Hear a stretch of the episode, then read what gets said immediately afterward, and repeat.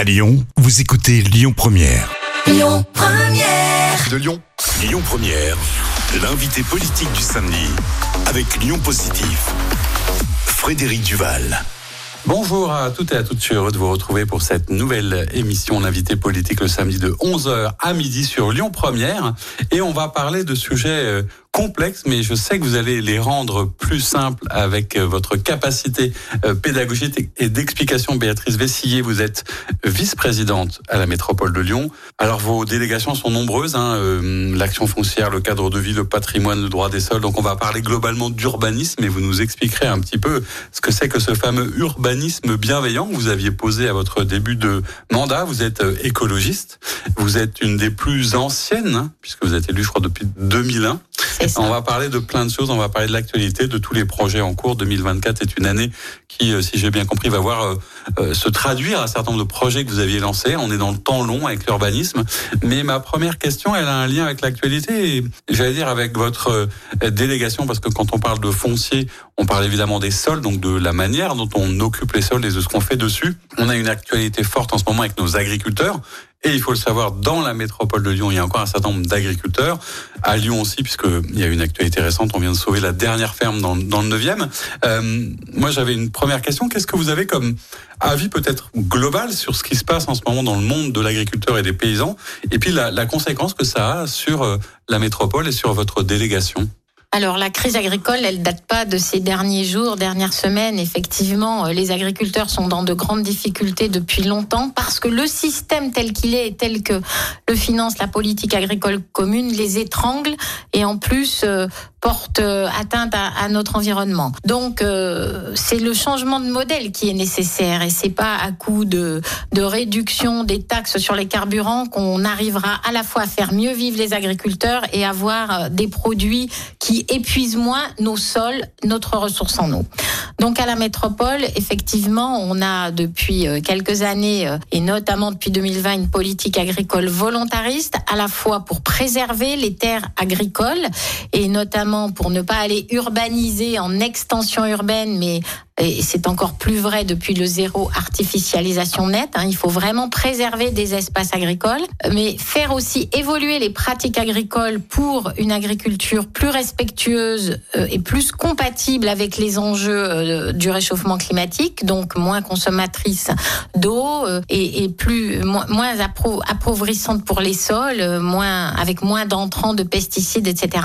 Et avec des productions qui puissent être consommées localement, notamment notre euh, vice-président à l'alimentation et à l'agriculture, Jérémy Camus, travaille là-dessus pour avoir. Vous l'avez reçu d'ailleurs, il nous en avait parlé au moment du cirage, je crois. Voilà, parce que l'objectif, c'est d'avoir des produits agricoles qui soient consommés, notamment dans nos restaurants scolaires des collèges, hein, puisqu'on a la compétence collège, et qu'on ait des circuits courts de produits agricoles de bonne qualité, euh, consommés vraiment dans une dans une proximité qui, qui fait d'abord euh, qu'il y a moins de transport pour ces produits agricoles et ensuite qu'on permette aux agriculteurs locaux de mieux vivre avec des revenus décents. C'est aussi ça le sujet de la on voit crise bien c'est un sujet global et complexe. Ce qui est intéressant, c'est que ça montre bien aussi que dans votre délégation, il y a, j'allais dire, presque tous les sujets qui sont présents. Euh, ma première question, elle serait de comprendre pourquoi, du coup, euh, la métropole, et quelle est la compétence qui le permet, euh, est capable d'avoir une vision précise de comment on gère tel et tel foncier, tel et tel sol. Je crois qu'il y a un cadre qui s'appelle le le PLUA, le plan local d'urbanisme. Est-ce que vous pouvez nous dire un petit peu ce qui vous amène à avoir cette compétence et à dire, bah voilà, on, on protège ça, on préserve ça. Comment ça se passe concrètement? Alors, le plan local d'urbanisme et d'habitat, c'est un document évidemment très important puisque c'est lui qui définit le, les droits à construire, qui définit les secteurs qu'on va protéger justement pour les espaces agricoles, pour les espaces naturels, qui définit les règles de construction, hein, la hauteur des bâtiments, le recul, les matériaux, euh, les règles de stationnement donc ce document, il est élaboré à l'échelle de l'agglomération depuis bien longtemps, même quand c'était déjà la communauté urbaine. Donc du coup, on a une vision cohérente à l'échelle des 58 communes de la métropole. Alors, c'est la métropole qui pilote ce document et sa modification. En a une actuellement en cours hein, pour adapter le règlement, pour mieux protéger les espaces agricoles par exemple, ou au contraire aller développer de nouveaux quartiers. Et ensuite, ce sont les maires qui instruisent les permis de construire et qui délivrent les permis de construire sur la base du plan local d'urbanisme et de l'habitat que nous avons euh, défini ensemble. Il, il y a le A euh, le H pardon de, de habitat parce qu'effectivement dans ce document on définit aussi la part de logement social qu'on doit avoir dans les opérations de construction pour développer le logement abordable pour nos concitoyens oui, concitoyennes. Vous n'avez pas directement, vous, la compétence logement. Hein. Je crois que c'est un autre vice-président qui s'en occupe. Oui. Mais vous êtes concerné au premier chef. Et d'ailleurs, sur cette question euh, euh, de logement, il y a une polémique à la fois et une problématique, j'allais dire. Euh, la, la préfète a décidé de retirer à un certain nombre d'élus leur droit à construire, enfin la possibilité d'instruire les permis de construire. Est-ce que vous, parce que justement ils n'avaient pas forcément assez, euh, le pourcentage de logements sociaux n'était pas suffisamment important. Est-ce que vous pensez que c'est normal? Est-ce que c'était comme ça qu'il fallait faire?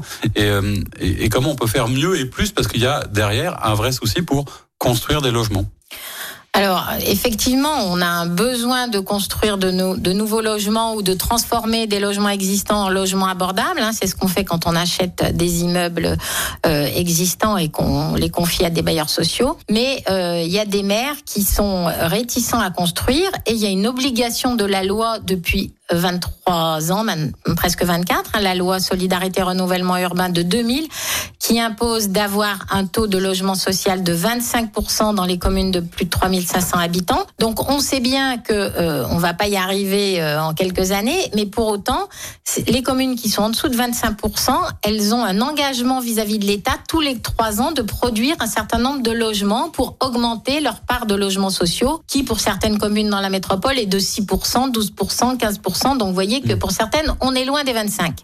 C'est lié aussi parfois euh, à, je veux dire, à l'histoire de la commune, aux spécificités. On, on recevait la, la, semaine dernière euh, euh la maire de, de Sainte-Foy-les-Lyons, mais on en avait parlé avec le maire de Tassin, qui justement, lui, s'est vu retirer cette, cette possibilité, euh, où il expliquait que, que, le foncier est quand même très contraint, qu'il n'y a plus de place, qu'on est obligé de construire sur la ville, qu'il euh, y a une crise, que les promoteurs sortent moins les opérations. Est-ce que c'est toujours de la responsabilité de l'élu Est-ce qu'il n'y a pas derrière un enjeu un peu politique aussi?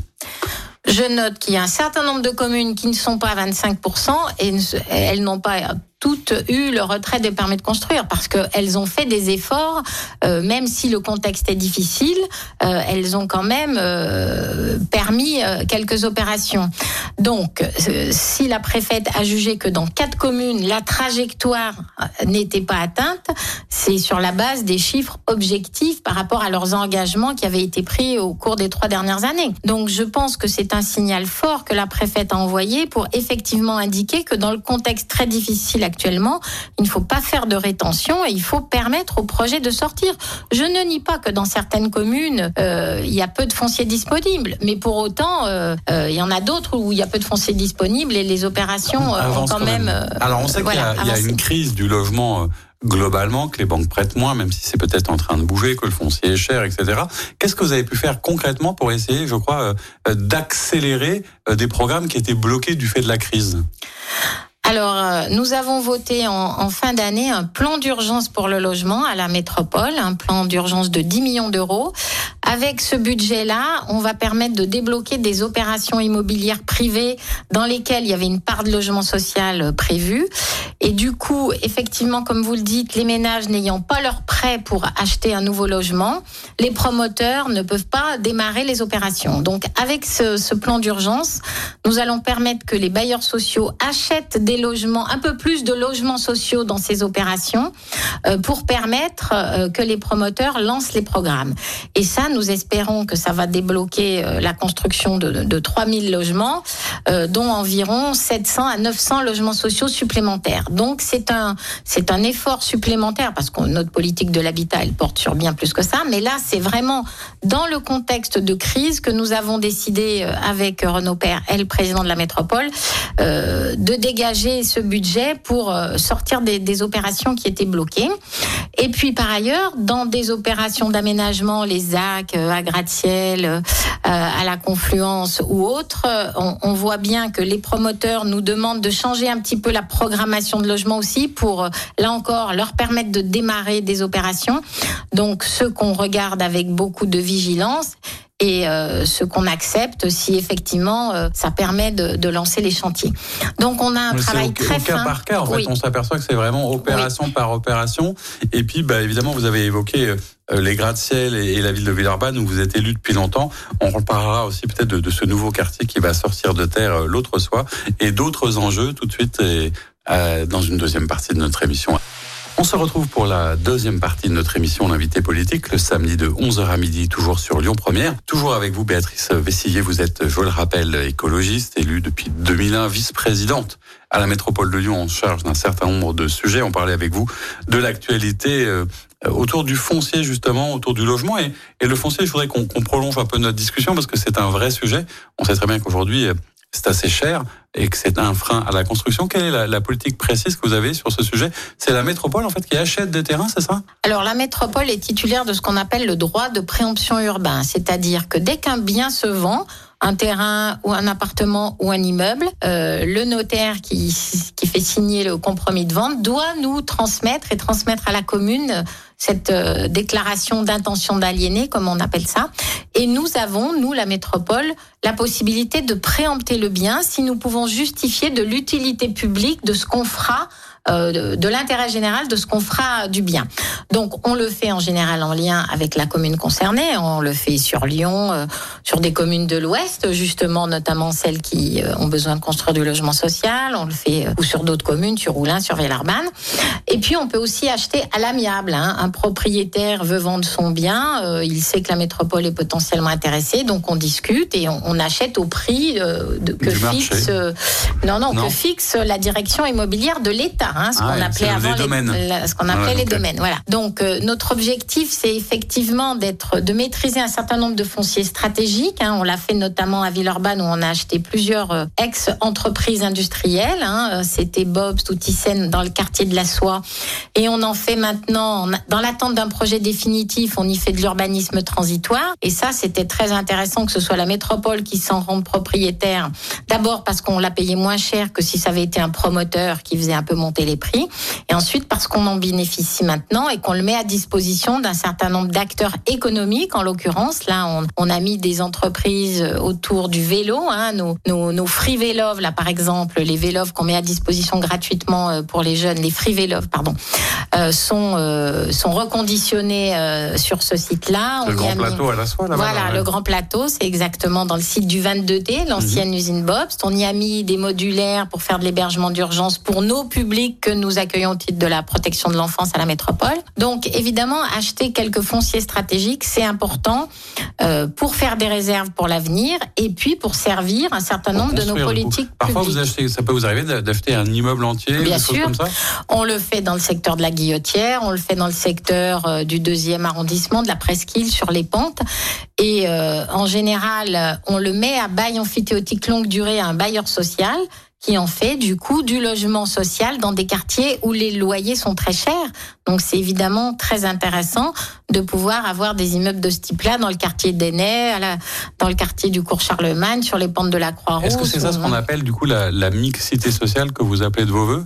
C'est oui. une sorte de, de petit travail d'artisan quelque part. Oui, oui, oui, bien sûr. On, on, souhaite que dans les arrondissements de Lyon qui se, qui se gentrifient, comme on dit, où les prix montent, on garde de la mixité sociale, on garde des familles. Donc pour ça, il faut qu'il y ait du logement abordable, soit en locatif social, soit en logement euh, en bail réel solidaire. Vous savez, c'est cette formule où euh, on reste propriétaire du foncier. Enfin, notre organisme de foncier solidaire reste propriétaire du foncier pendant longtemps. Et les ménages n'achètent que l'appartement, n'achètent pas euh, l'équivalent de la valeur du foncier. Et du rend coup, accessible. Et ça rend accessible, accessible puisque les, les, les appartements en bail réel solidaire s'achètent deux fois moins cher que les prix du marché libre. Donc ça permet à des ménages sous plafond de ressources qui pourraient jamais se payer un appartement au prix du marché de devenir propriétaires. Et pour ça, on a aujourd'hui euh, plus de 1000 logements engagés en bail réel solidaire sur la métropole. Donc c'est évidemment très intéressant. C'est aussi une des réponses aux problématiques de logement, en plus du logement locatif social qu'il faut développer. Le dernier point sur le foncier, parce que c'est vrai que En fait, l'urbanisme, c'est aussi euh, penser la ville, donc c'est un, c'est comme un mécano, faut la construire, faut la penser, etc. Lorsqu'il y a des, des équipements publics, par exemple, je pense à des, des équipements structurants comme un métro ou un tramway qui arrive quelque part, c'est aussi la, la, même mécanique qui vous permet euh, d'occuper les terrains, d'acheter les sols Est-ce que parce que parfois il y a des expropriations. Comment ça se passe concrètement quand il y a un équipement public qui arrive?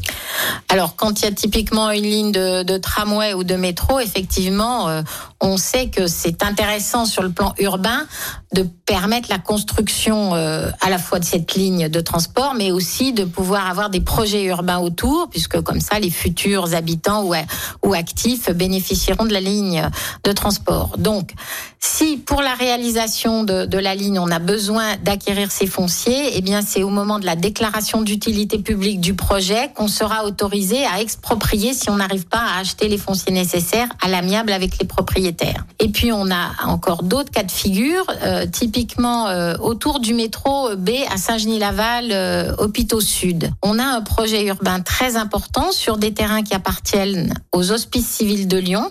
C'est la ZAC du Vallon où seront construits 1300 nouveaux logements autour du métro dans un écrin de verre vraiment de manière très qualitative dans un parc. Donc des nouveaux logements, on a augmenté la part de logements abordables, logements social, logements bail réel solidaire dans ce projet-là. On aura aussi des bureaux au-dessus du métro qui serviront notamment euh, euh, aux médecins de l'hôpital ou pour des activités euh, de tertiaire en lien avec l'hôpital.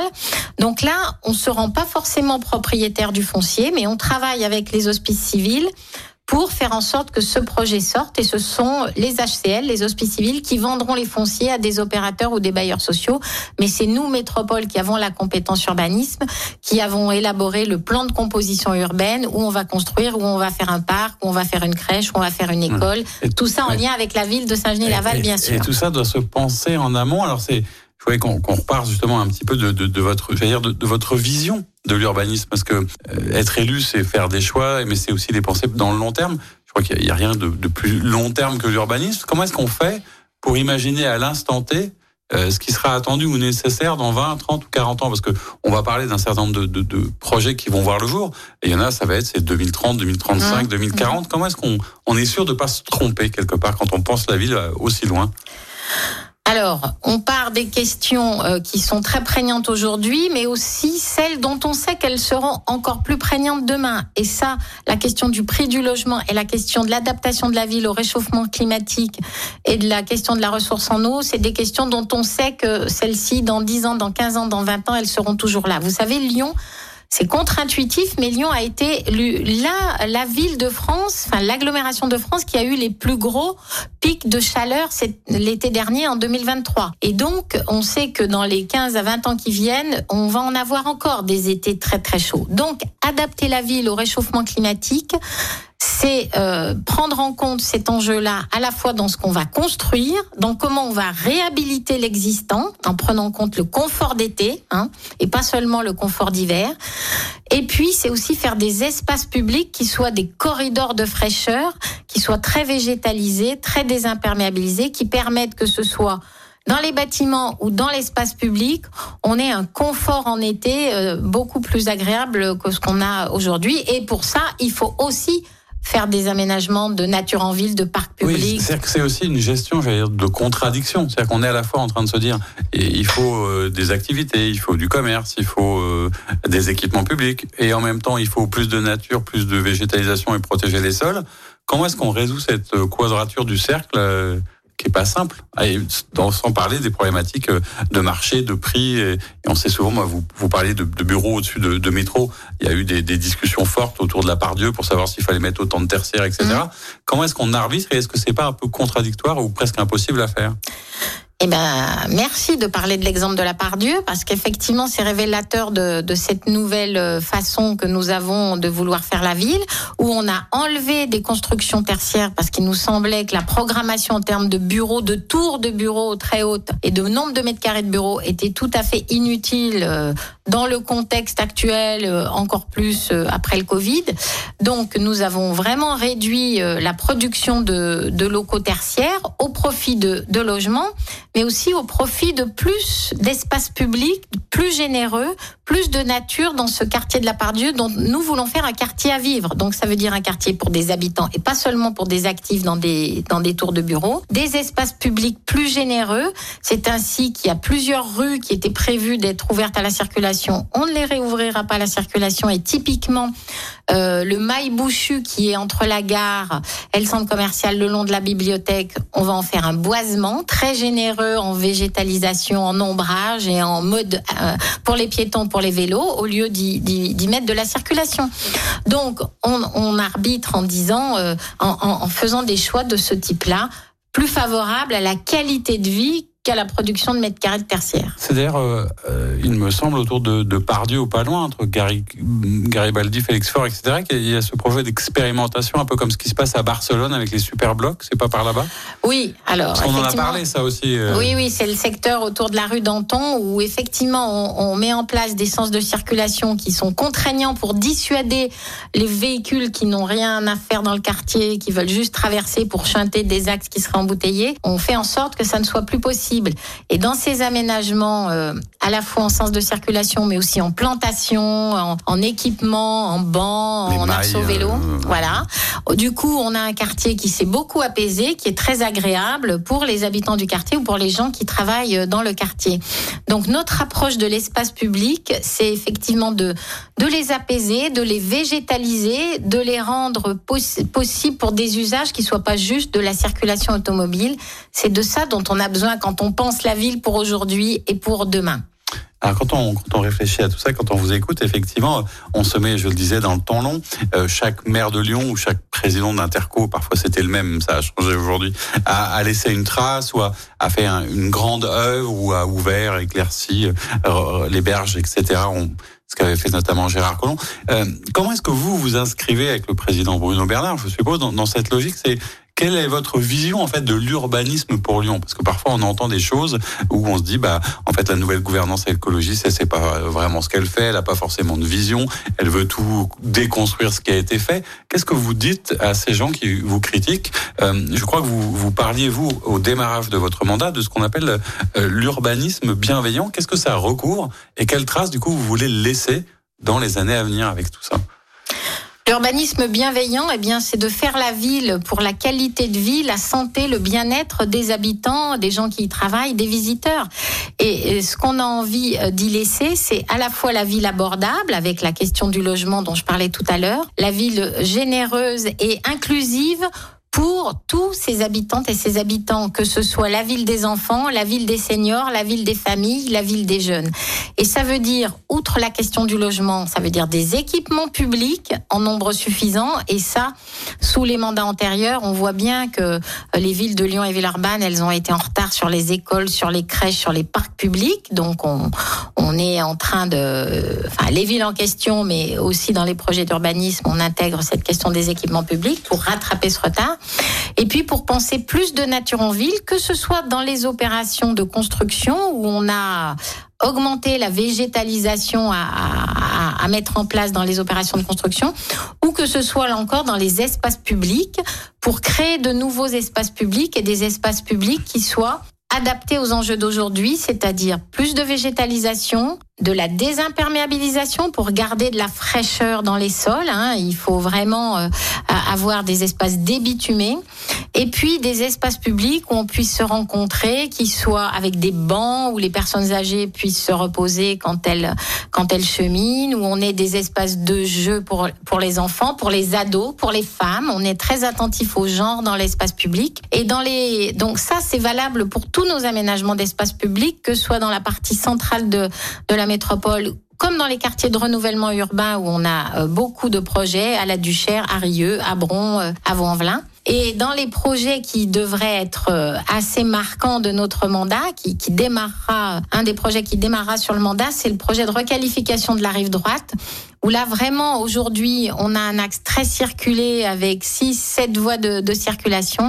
On aura demain beaucoup moins de voitures et un espace paysager, un espace de détente que ce soit sur les quais ou sur le, le, le quai avec des belvédères sur le Rhône, avec des usages du Rhône, avec une voie lyonnaise cyclable sous la rangée d'arbres, avec vraiment des, des lieux euh, en lien avec le fleuve, de logistique fluviale mais aussi de, des lieux de détente sur le fleuve.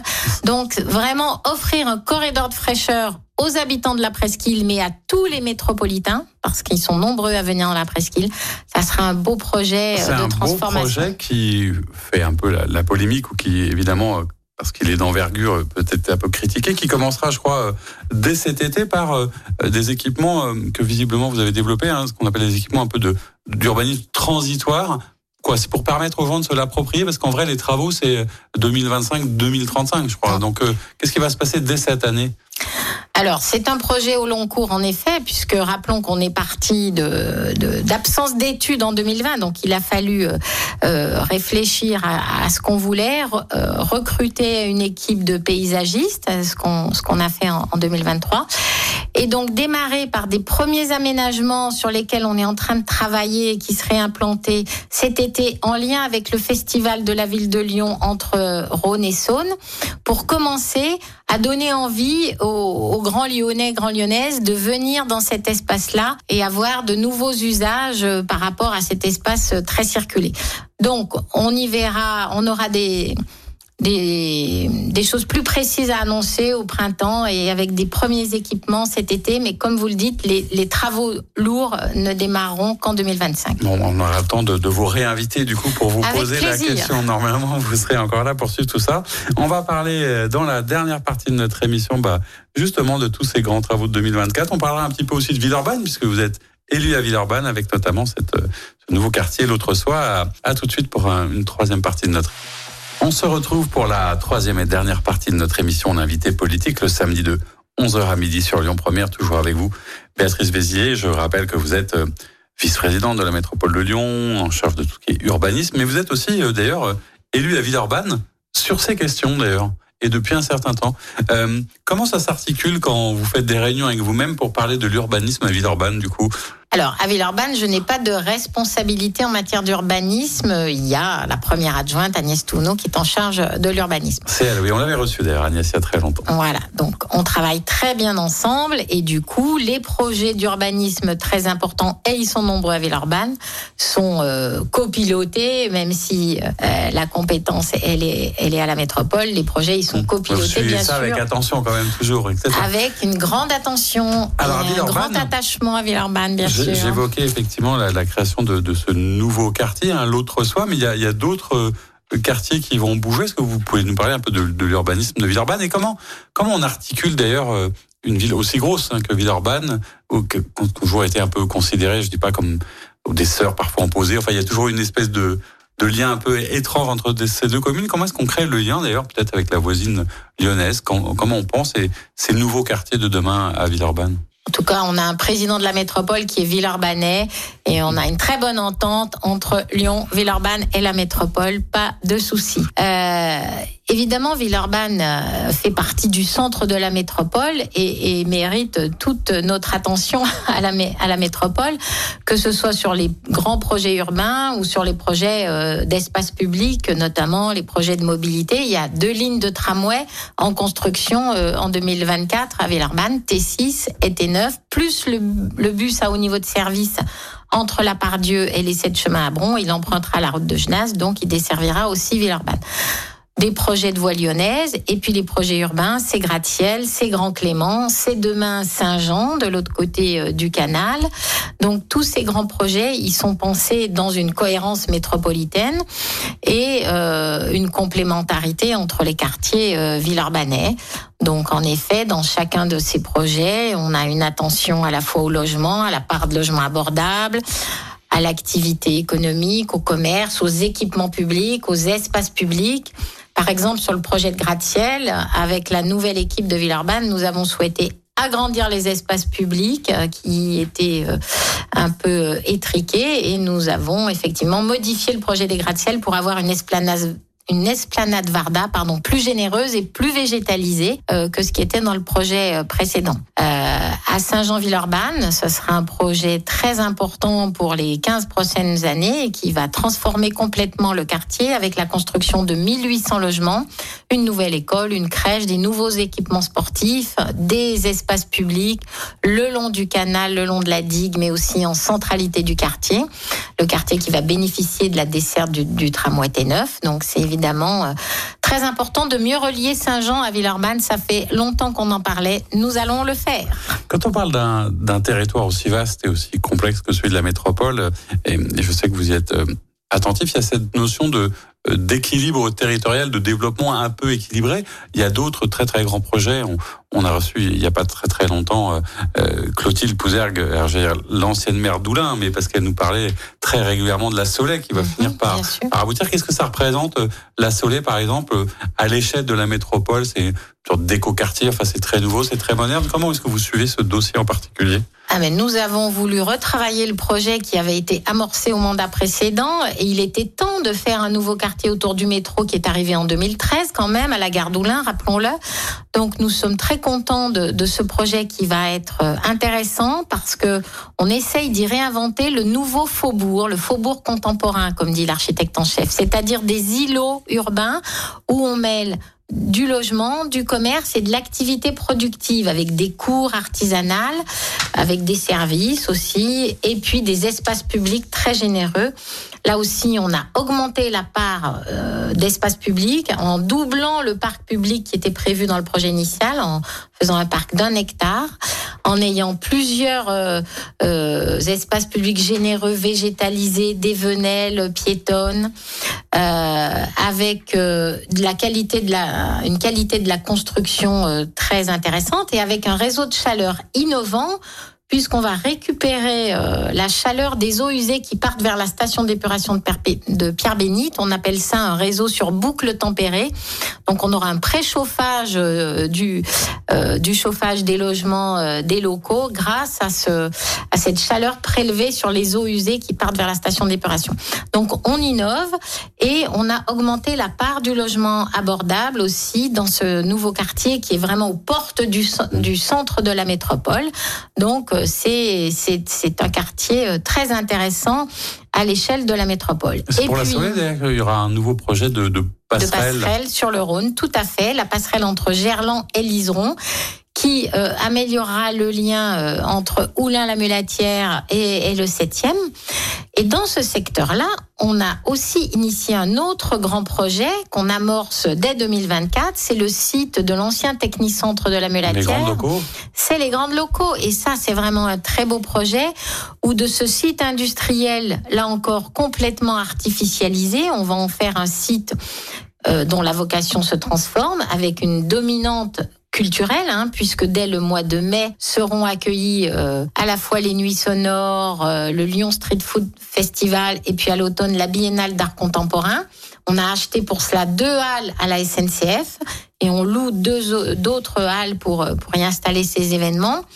Et on va réfléchir avec la SNCF à un projet urbain sur l'ensemble du secteur, 18 hectares, hein, ce site, et en faire un nouveau quartier pour les 15-20 euh, ans qui viennent. Donc ça, sur ce secteur-là aussi stratégique en entrée d'agglomération, c'est évidemment du rôle de la métropole de penser le, développement de, cette partie-là en lien avec les communes d'Oulin et de la Mulatière, bien sûr. Si on continue à élargir d'ailleurs un petit peu comme si on prenait de la hauteur, euh, penser euh, à l'échelle de la métropole, c'est aussi parfois penser à côté, c'est ce qui se passe autour en termes d'attractivité. Hein. Quand on parle de circuits courts, de, des questions et des enjeux de mobilité, euh, de l'occupation du foncier, on pense évidemment à, la manière de de faire autrement. Et pour ça, il y a un, autre outil qui s'appelle le, le, SCOT, hein, le schéma de cohérence territoriale, euh, dans, dans, lequel on a vu un certain nombre de choses qui ont là aussi peut-être euh, sur lequel on voudrait avoir votre avis. C'est-à-dire que en termes d'attractivité, hein, il y a un débat. Euh, généralement, votre opposition vous dit bah oui, il y a un, mm, Lyon ou la ville de ou la métropole sont moins attirantes, moins attractives. On fait pas assez attention au commerce, etc., etc. Et dans ce schéma de cohérence territoriale, je crois que vous vouliez aussi euh, peut-être faire en sorte que certaines activités et entreprises soient euh, vers Rouen, vers Bourg, etc. Comment est-ce que vous pouvez nous expliquer le, lien euh, de la place en fait de la métropole avec ses voisins et ses voisines en fait? On a observé au cours des 15 dernières années que le territoire de l'agglomération lyonnaise a accueilli 83% de la croissance des emplois à l'échelle de euh, l'ère métropolitaine Lyon-Saint-Étienne, alors que notre territoire ne représente que 50% des emplois. Donc vous voyez bien qu'on a eu ce phénomène d'attractivité. Eh bien ça, nous disons, il vaut mieux une répartition plus équilibrée de cette activité économique. Et effectivement, il y a des villes moyennes, c'est Vienne, c'est Bourgoin, c'est Bourg, Bresse, c'est Amberieux, c'est Roanne, c'est Tarare, où euh, il y a des enjeux euh, pour qu'ils soient aussi euh, des lieux du développement économique et résidentiel. Parce qu'aujourd'hui, le développement résidentiel, lui, s'est passé partout, dans la métropole, hein, avec un, un accroissement des prix du logement, même si on avait beaucoup construit entre 2010 et 2020, et puis partout aussi autour. Donc il est important de de créer des bassins de proximité où on trouve habitat, emploi, équipement public pour aussi réduire ces phénomènes de migration alternante domicile-travail euh, qui, même si elles sont faites en train, beaucoup sont faites aussi en voiture avec les, dysfonctionnements qu'on connaît de, de, congestion, de pollution, etc. Et puis pour la qualité de vie des uns et des autres, il vaut mieux réduire nos distances de déplacement, surtout en voiture. Donc effectivement, nous discutons avec les autres territoires euh, qui ont chacun leur SCOT, leur schéma de cohérence en, cours de révision ou d'élaboration pour avoir cette vision d'un développement plus équilibré tout en ayant une attention euh, au développement des mobilités. Mais le transport ferroviaire, vous savez que ce ne sont pas euh, les agglomérations, c'est la région, et on attend que la région mette plus d'offres sur les trains. On sait aussi que les mobilités, ça peut être d'écart à haut niveau de service sur nos autoroutes, hein, à 42, à 43, avec de, la desserte performance. Ça peut être du vélo plus en proximité. Et puis, on a à cette échelle de l'aire métropolitaine Lyon-Saint-Étienne un objectif réaffirmé de préservation de la ressource en eau, de préservation des zones agricoles. Hein, le zéro artificialisation nette s'applique partout. D'avoir ces complémentarités entre des espaces agricoles euh, dans les, les, territoires qui vont aussi pouvoir euh, proposer des produits euh, de circuit court pour l'alimentation de, de, la métropole. Quand on voit tous ces enjeux et, qu'on se dit effectivement que parfois vous parlez donc effectivement d'adaptabilité, de, qualité de vie, parfois de, frugalité, de sobriété, etc. Est-ce que le, le, modèle métropolitain, puisqu'il est un peu questionné, hein, il y a des projets, euh, c'est un cas unique la métropole de Lyon en France, il y a des discussions pour savoir si on revient à un ancien système, si c'est mieux avant, etc. Est-ce que vous, vous avez l'impression que c'est, euh, j'allais dire, compatible avec la vision de développement écologiste que vous avez pour le territoire? Est-ce que le, est -ce que le levier euh, institutionnel et administratif le permet Est-ce que la métropole, c'est bien? Il y, a, il y a certains chercheurs qui disent, ou certains hommes politiques qui disent, bah voilà, peut-être qu'il faut revenir vers les villes moyennes, il faut arrêter les gros mastodontes. Alors, il y a le phénomène de métropolisation et puis l'institution métropolitaine, c'est deux choses différentes. Euh, la métropole de Lyon, en tant qu'institution créée en 2015 et euh, et qui a fait l'objet d'élections au suffrage universel en 2020 pour la première fois. Ça, je pense que ça ne bougera pas euh, à court terme. Euh, parce que euh, c'est une collectivité qui doit d'abord euh, euh s'installer dans le paysage et qui montre qu'avec à la fois le budget, les compétences nombreuses sociales, urbaines, de services urbains, elle a les moyens d'agir et, elle, et, et nous, notre exécutif montre que nous agissons pour transformer la vie des grands lyonnaises et grands lyonnais et, que c'est tant mieux. Donc on, a impulsé un certain nombre de politiques que la métropole en tant que telle a vraiment euh, la capacité euh, de, de mener. Après, si les autres territoires n'ont pas la même métropole, hein, euh, rappelons-le, notre spécificité, c'est d'avoir la compétence de, les compétences des départements ailleurs et les compétences urbaines. Donc ça, c'est un, pour nous, c'est un point fort. Ça veut pas pour autant dire que nous voulons pomper toute l'énergie et toute la dynamique des territoires voisins. Et c'est ça un peu ce phénomène de métropolisation que, que certains critiquent, mais qui pour nous aussi est un, est un problème. Et nous ne souhaitons pas, en étant la métropole de Lyon, nous ne souhaitons pas capter tout le développement. C'est pour ça que je parlais juste avant de ce rééquilibrage territorial dans les villes moyennes dans les villes moyennes. Mais ça n'empêche pas d'avoir nos, nos, compétences institutionnelles et de dialoguer avec les uns et les autres. Vous savez, on a l'ADERLI avec Saint-Etienne pour travailler justement sur le développement économique.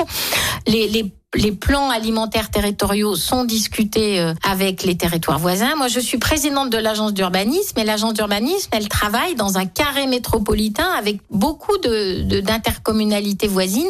Nous avons mis en place, par exemple, des observatoires thématiques sur l'habitat, sur la mobilité, sur l'agriculture, sur la, la solidarité co-présidé par un ou une élue métropole et un ou une élue d'un territoire voisin. Donc vraiment, nous avons des lieux d'échange très intéressants, partenariaux, pour justement élaborer ensemble une vision juste et équitable à l'échelle de ces terres métropolitaines qui va bien au-delà du strict périmètre de la métropole. Mais donc, si je vous entends vraiment en, un mot, ça veut dire que vous, vous pensez, par rapport à l'ensemble de vos compétences et ce que vous faites, que l'écologie de demain, le monde de demain, il, s'invente localement, en fait. C'est un peu ça que j'entends. Quand on se dit comment on pense le monde de demain, ça commence à l'échelon local. Alors, en tout cas, euh, les enjeux aujourd'hui sont tels qu'il faut des politiques euh, euh, qui prennent en compte l'écologie à toutes les échelles, hein, que ce soit international. On a beau avoir un GIEC, on voit bien qu'on a du mal à, faire atterrir des actions euh, européennes, nationales, locales. Donc effectivement, nous, on est élus de la métropole de Lyon.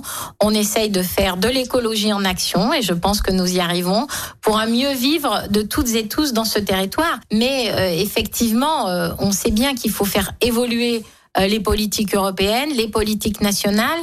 Et quand, euh, par exemple, je prends l'exemple du contournement ferroviaire de l'agglomération lyonnaise, il y a une déclaration d'utilité publique depuis 2012. L'État n'a toujours pas commencé à construire le contournement ferroviaire de l'agglomération lyonnaise, alors que nous en avons besoin et que l'État dit il faut développer le transport de marchandises sur les trains. Il n'a pas arrêté de baisser depuis 40 ans. Qu'est-ce qu'on fait? Ce n'est pas nous, à l'échelle de la métropole, qui pouvons mettre tous les camions sur les trains. C'est bien une décision nationale, voire européenne.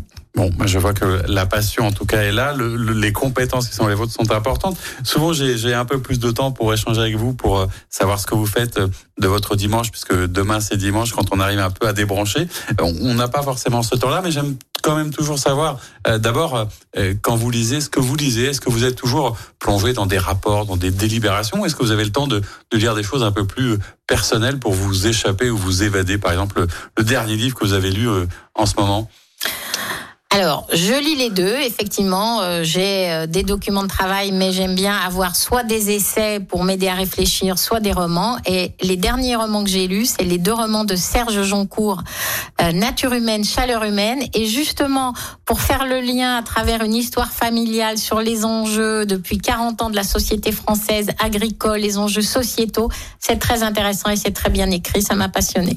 Bon, et un petit mot pour se quitter en musique, parce que c'est aussi quelque chose qu'on aime bien ici. Alors vous avez fait, je crois, un choix assez local avec Pomme. Euh, tout est bien, d'ailleurs, euh, chez Pomme, je crois qu'on a choisi Grandiose. Pourquoi ce choix? Pourquoi cette euh, autrice? Alors, c'est une jeune autrice, compositrice, interprète. Elle est lyonnaise, mais si elle ne l'avait pas été, j'aurais autant aimé. Enfin, je, je veux dire, c'était une, une, personne d'une grande qualité, très jeune, et que j'ai vue avec plaisir aux Nuits de Fourvière euh, euh, il y a quelques années. Donc, je, je trouve que c'est, c'est sa, poésie et sa musique sont tout à fait euh, agréables. Donc, je... Dans l'air du temps d'une nouvelle génération aussi, peut-être de femmes qui prend le temps de s'exprimer sur des beaux sujets. Merci beaucoup, en tout cas, Madame la Vice-présidente, d'avoir été à notre micro. C'était pour ma part la première fois que je vous rencontrais. C'était un plaisir. Et quant à vous, je vous dis à très bientôt pour une nouvelle émission. Au revoir. Merci de votre invitation, avec plaisir.